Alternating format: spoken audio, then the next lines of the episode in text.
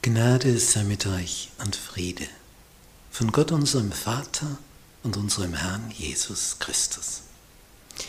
Wir studieren das Thema, wie legen wir die Bibel aus? Lektion 1. Die Einzigartigkeit der Bibel. Montag.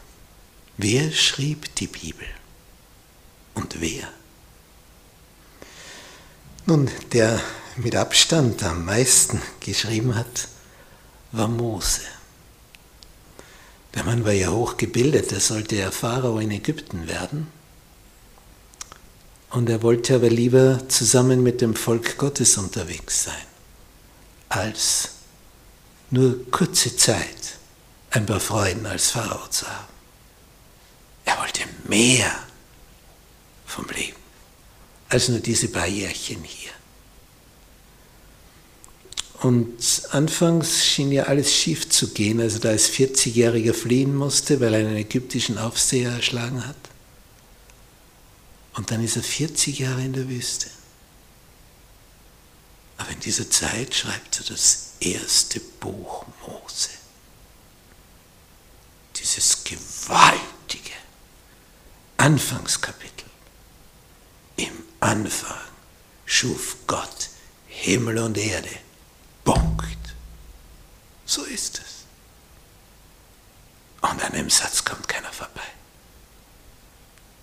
Das ist ein Fundament, das da gelegt wird. Und als er dann in der Wüste war in diesen 40 Jahren und den Auftrag bekam, das Volk herauszuführen, was besaß er denn? Als er da in der Wüste war, als 80-Jähriger beim brennenden Dornbusch. Da heißt es von ihm, er hütete die Schafe. Von wem? Seines Schwiegervaters Jethro.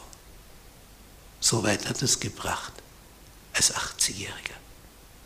Erzählt hat er mit der Zippora, er hat zwei Söhne und er hütet als 80-Jähriger die Schafe seines Schwiegervaters. Der, der Pharao hätte werden können. Und was hat er jetzt? Wenn man sich das vorstellt, was jetzt dann passiert. Er schreibt die nächsten Bücher, Mose. Und damit hat das Gedankengut, das er von Gott bekam, eine Verbreitung gefunden ohnegleichen.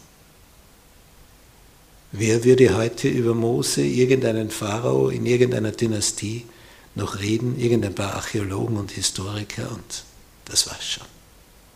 Und jetzt liest jeder Mose, Mose, Mose.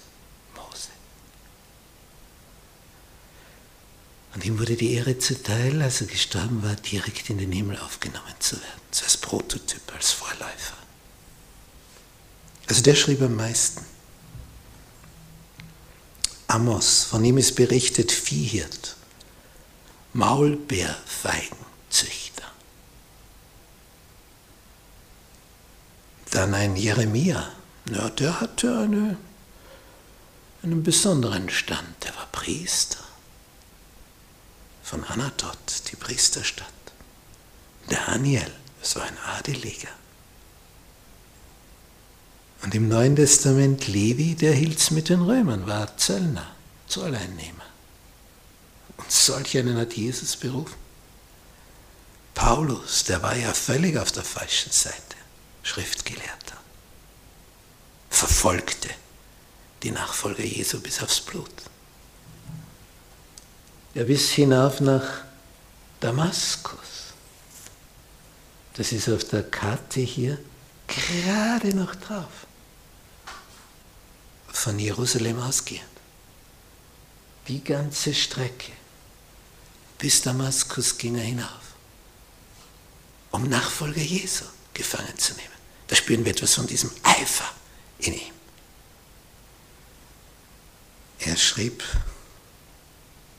sehr, sehr viel im Neuen Testament. Und ein Johannes, der letzte Überlebende der Apostel, der schrieb den interessantesten Ausblick für die Zukunft. Er wurde derjenige von allen Aposteln, der am längsten lebte und der am weitesten in die Zukunft schauen durfte. Eine äußerst bunte Mischung. Aber eines eint sie alle, dieses Feuer, dieser Eifer für Gott, erfüllt vom Heiligen Geist, haben sie geschrieben, was sie an Informationen bekamen. Und man spürt ihnen dieses Feuer